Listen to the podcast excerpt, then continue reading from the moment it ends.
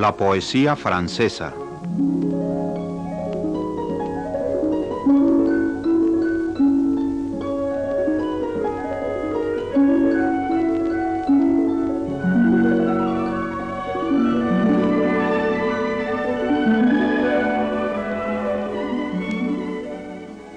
Ulalume de González de León ha planeado una serie de pláticas sobre la poesía francesa. A la lectura de los textos escogidos, que ella traduce con visión clara de las lenguas francesa y española, suma los comentarios oportunos que sitúan tanto los autores como los movimientos importantes en el campo de la poesía francesa, desde sus orígenes hasta nuestros días.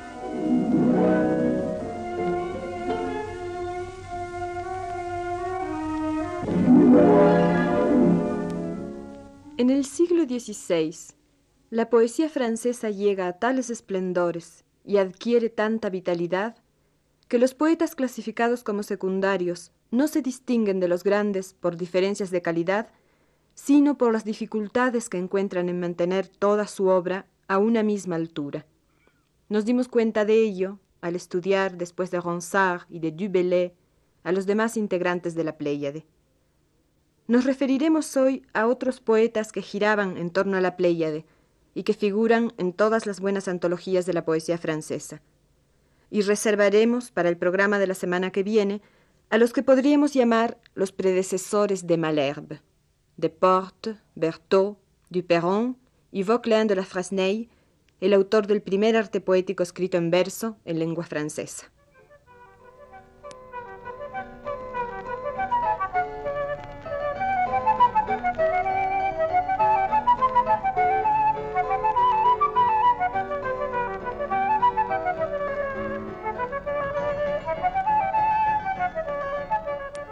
Jacques Tahureau.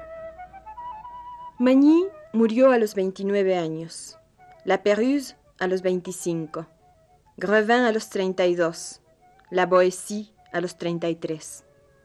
Pero la pérdida más cruel para la poesía del Renacimiento fue la de Jacques Tahureau, muerto a los 28. No dejó ninguna obra definida, pero todos vieron en él una maravillosa promesa.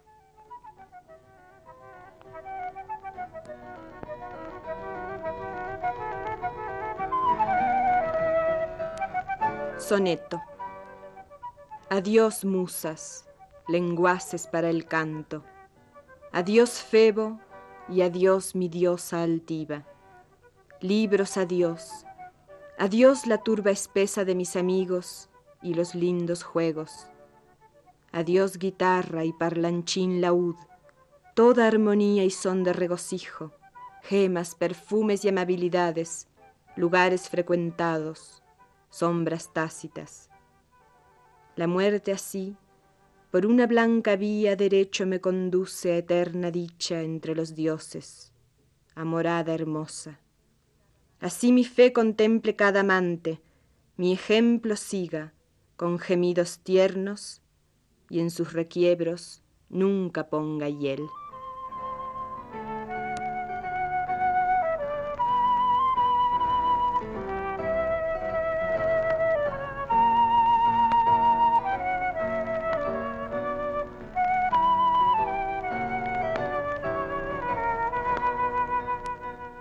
Otro soneto.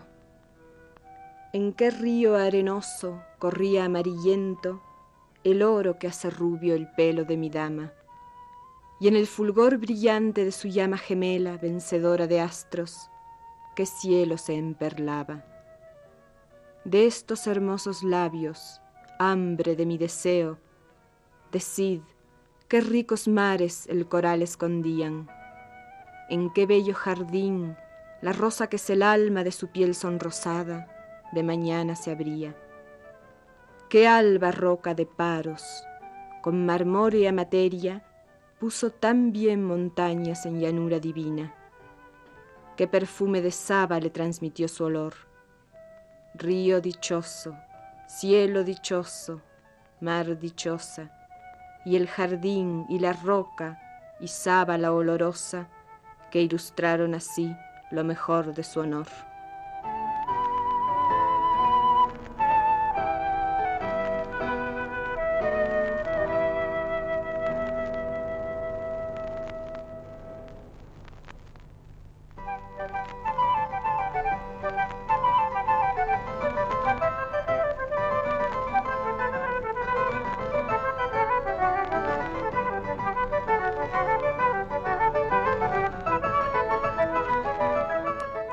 Amadis Jamin, 1530-1585. Fue gran amigo de Ronsard, y algunos autores lo incluyen a veces en la Pléyade, en el lugar de Pontius de Thiard. Sus obras principales son sonetos, elegías y poemas de cacería. Tradujo además parte de la Ilíada y de la Odisea.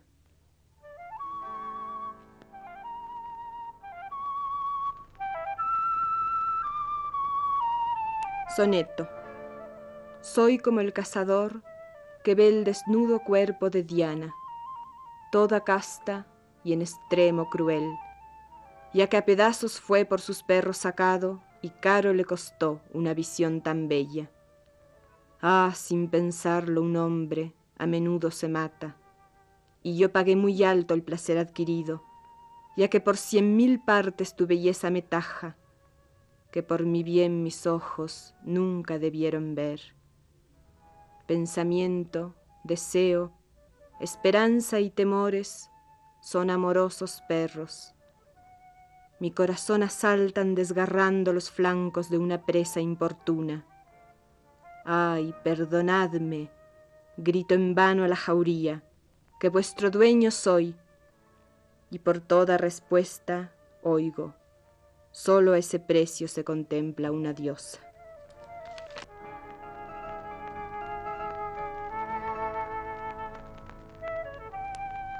Epitafio. Era mi abril y me venció la parca, pero feliz de haber vivido poco. ¿Qué vemos en el mundo? Sino humo, viento, sueño, una onda tras la onda. Hojas de primavera, los humanos como hierba en los campos se marchitan. Todo fluye y termina. No perdona a Atropos ni al monarca ni al humilde. No me lloréis entonces en mi muerte, que nunca respiré para otro fin. Un consuelo me queda aquí en la tumba. Debe caer el más valiente un día en el barco que lleva a los infiernos. Debe nutrir gusanos en la fosa ya que por ley de la naturaleza destinados estamos a pudrirnos.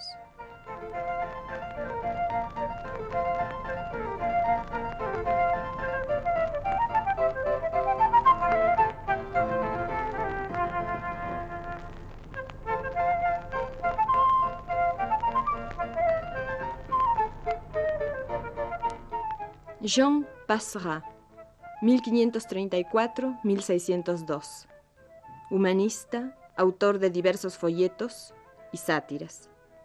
Ocasionalmente escribió poesía. Su Villanelle es un ejemplo clásico de la forma francesa.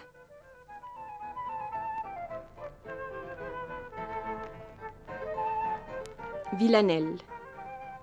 Mi tortolita he perdido. ¿Es acaso la que escucho? Quiero irme junto a ella. A tu compañera ñoras Ay, lo mismo me sucede, mi tortolita he perdido. Si tu amor es fiel, mi fe es tan fiel como tu amor. Quiero irme junto a ella. Si tu queja se renueva, yo debo quejarme siempre. Mi tortolita he perdido. Y no viendo ya a la bella, nada bello veo ya. Quiero irme junto a ella. Muerte que tanto reclamo, toma lo que a ti se entrega. Mi tortolita he perdido, quiero irme junto a ella.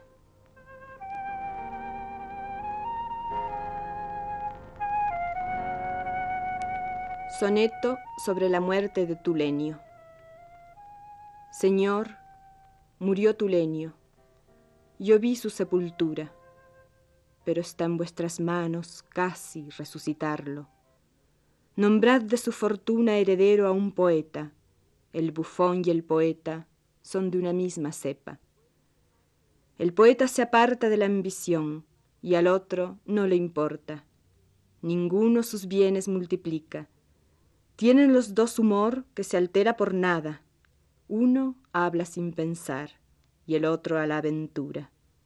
Uno cabeza verde, y el otro va cubierto por linda caperuza con verde y amarillo. Uno canta sonetos, otro baila sonajas. La mayor diferencia que existe entre nosotros es que Fortuna siempre protege a los bufones, siendo poco a menudo favorable al poeta.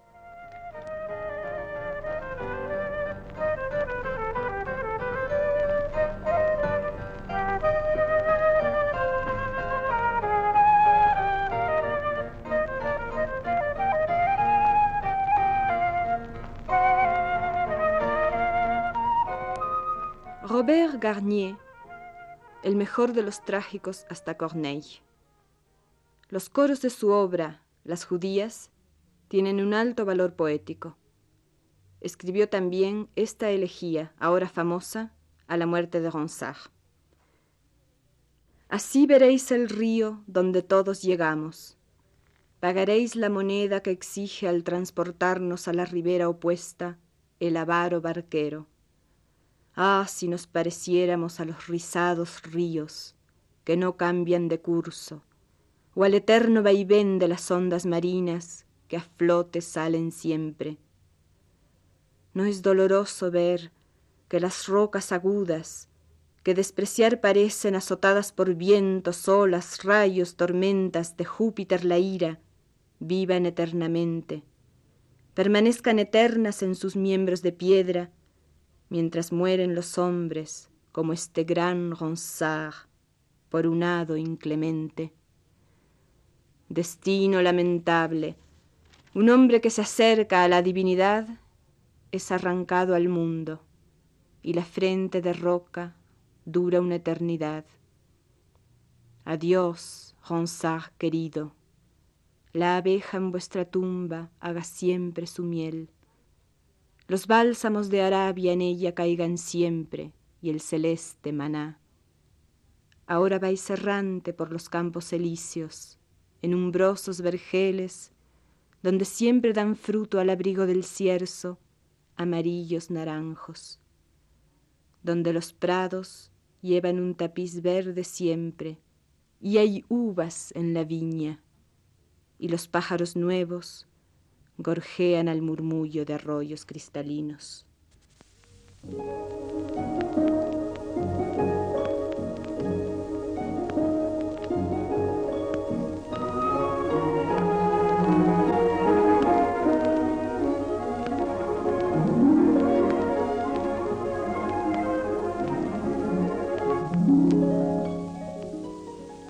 Radio Universidad Nacional de México agradece la atención prestada a esta transmisión e invita a seguir de cerca los programas La Poesía Francesa, a cargo de Ulalume González de León.